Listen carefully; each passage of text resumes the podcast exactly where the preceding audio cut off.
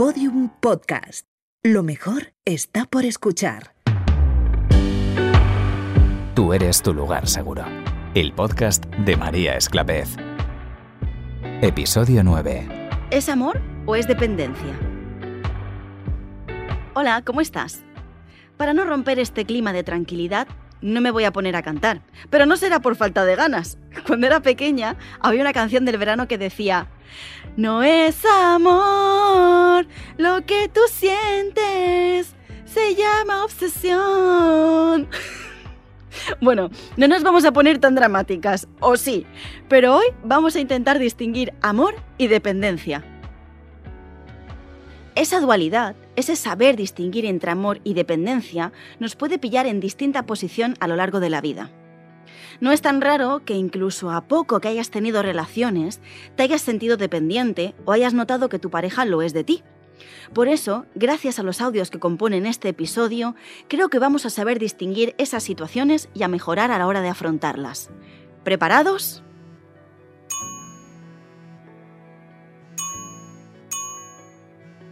Consultas.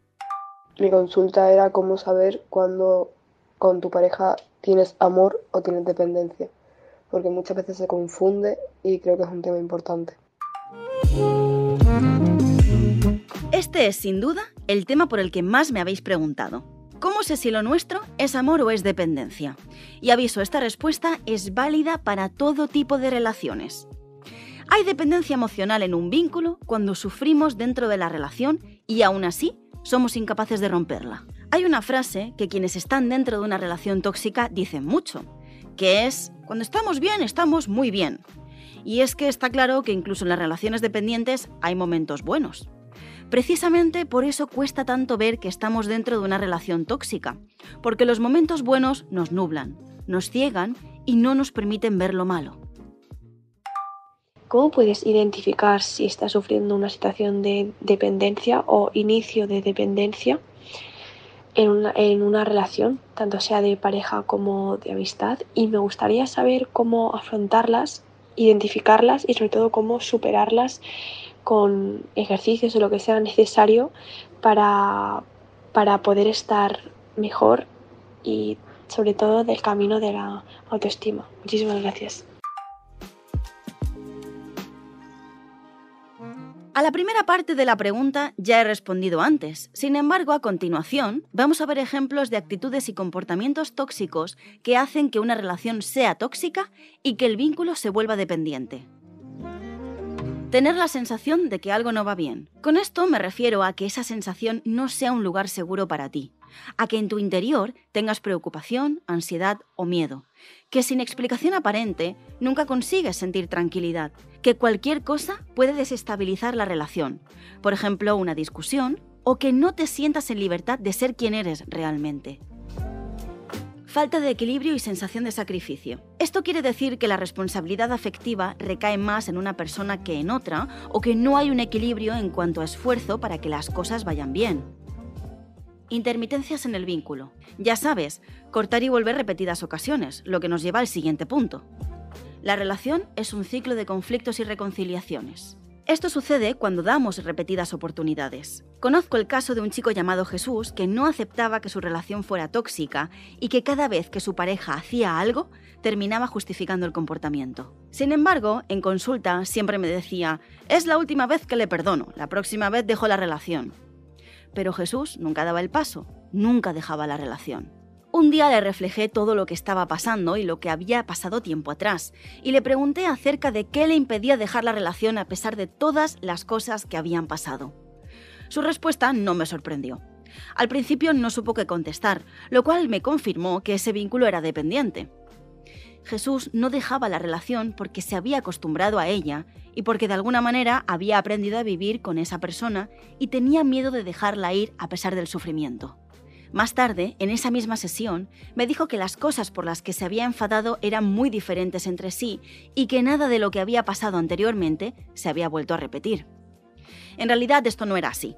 Claro que se había vuelto a repetir. Lo que pasa es que Jesús se refugiaba en los detalles de los sucesos y, por supuesto, como es normal, nada de lo que pasaba en dichos sucesos coincidía en detalles. Sin embargo, visto desde fuera y con perspectiva alejada de los detalles, Sí coincidían las faltas de respeto, los comportamientos pasivo-agresivos, las manipulaciones, en fin. Te pongo un ejemplo. La situación era así.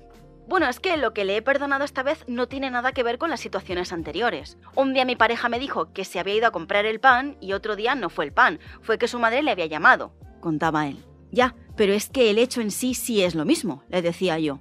Te ha dejado solo en casa esperando y sin cogerte las llamadas ni responder a los mensajes, cuando te dijo que se comprometía a hacerlo aunque fuera para darte señales de vida y que no te preocuparas. Pero nada, no había manera, Jesús no lograba verlo.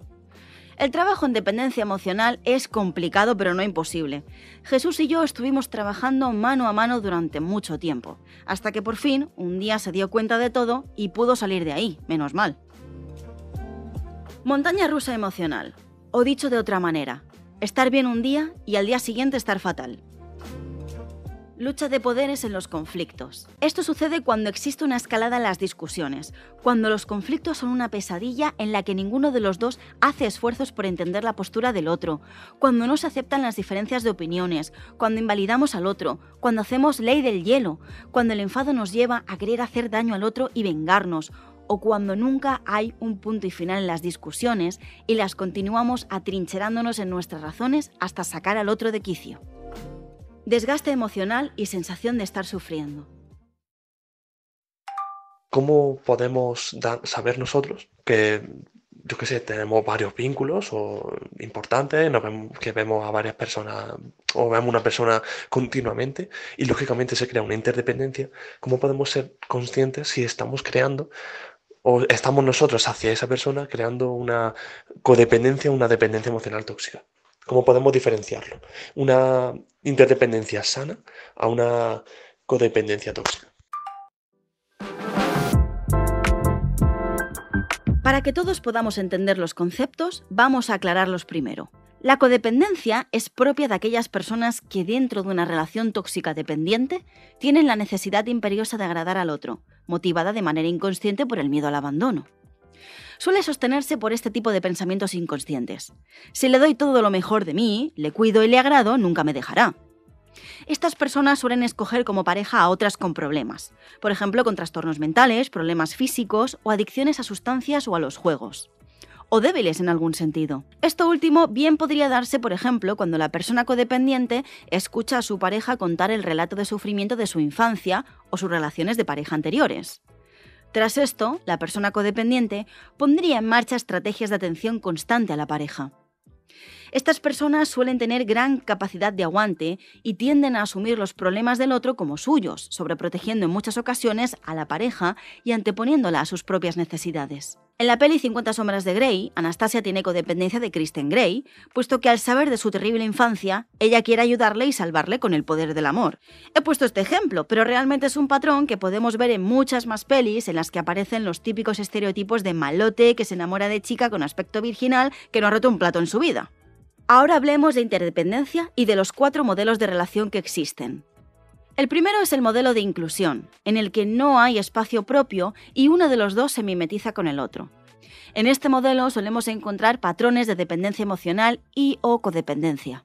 El segundo es el modelo fusional utópico, y es el típico del enamoramiento. Suele estar presente al principio de todas las relaciones de pareja y es un modelo en el que se comparte todo y no hay espacio propio. Seguro que te suena eso de estar a full con la otra persona día y noche y quedarte hablando hasta las tantas, conociendo lo que hace y no hace en cada momento. Bueno, pues durante esas dos o tres semanas en las que eso ocurre, adquirimos el modelo fusional utópico. Se llama utópico porque es irreal, típico de las pelis y cuentos de hadas. Cuando pasa el tiempo, las parejas pasamos del modelo fusional utópico al de interdependencia. El modelo de interdependencia es un modelo en el que la pareja comparte cosas, tiene espacio en común, pero también tienen espacio propio. Es el modelo sano. Dentro de este modelo hay quien prefiere dejar poco espacio a la pareja y mucho espacio al individuo y su propio mundo, dando lugar a relaciones en las que las personas implicadas llevan su propia vida y de vez en cuando quedan con su pareja. Esto no es malo, simplemente es típico de relaciones inmaduras y no pasa nada siempre y cuando las dos personas estén a gusto con la forma de relacionarse. Al final, si ambas personas están bien, con el tiempo el espacio compartido tiende a ganar terreno. De lo contrario, hablamos de incapacidad para comprometerse, que suele derivar en relaciones superficiales sin futuro. Y por último tenemos el modelo de separación total, en el que no se comparte nada. Es el modelo que puedes tener con el panadero de tu barrio, por ejemplo. Si te interesa el tema, te recomiendo leer mis libros Me quiero, te quiero y tú eres tu lugar seguro, donde trato en profundidad todos estos temas. El gimnasio. ¿Dudas sobre si es amor o dependencia? Haz un calendario emocional por colores. Cada día será un color. Asocia cada color a una sensación. Yo jugaría con dos colores principalmente y asociaría uno a la sensación de tranquilidad y otro a la sensación de ansiedad. Según las cosas que vayan pasando en la relación y cómo te vayas sintiendo tú al respecto, pinta cada día de un color y con el paso del tiempo observa qué color destaca más en el calendario. ¿Destaca más la tranquilidad? ¿Destaca más la ansiedad? Saca conclusiones. Entonces, ¿tu relación es un ciclo sin fin de reconciliaciones? Si es así, este es tu episodio te invito a reescucharlo cuando tengas esa sensación. Y no solo para ti, compartir es vivir. Puede que tengas la sensación de que algo va mal en la relación de un amigo, de tu hermana. Pásale este episodio. Ellos también pueden descubrir con nuestro podcast que somos nuestro lugar seguro. Gracias por escuchar.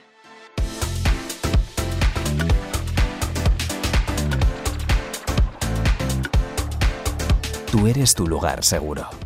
El podcast de María Esclavez un podcast original de Podium Podcast y Penguin Random House Grupo Editorial. Guión y locución, María Esclapez. Dirección, Eugenio Viñas. Producción, Javi Caminero y Alberto Faura. Diseño sonoro, Oscar Bogdanowicz. Producción ejecutiva, por Penguin Random House Grupo Editorial, Raquel Abad y Gerardo Marín. Por Podium Podcast, María Jesús Espinosa de los Monteros y Lourdes Moreno Cazalla.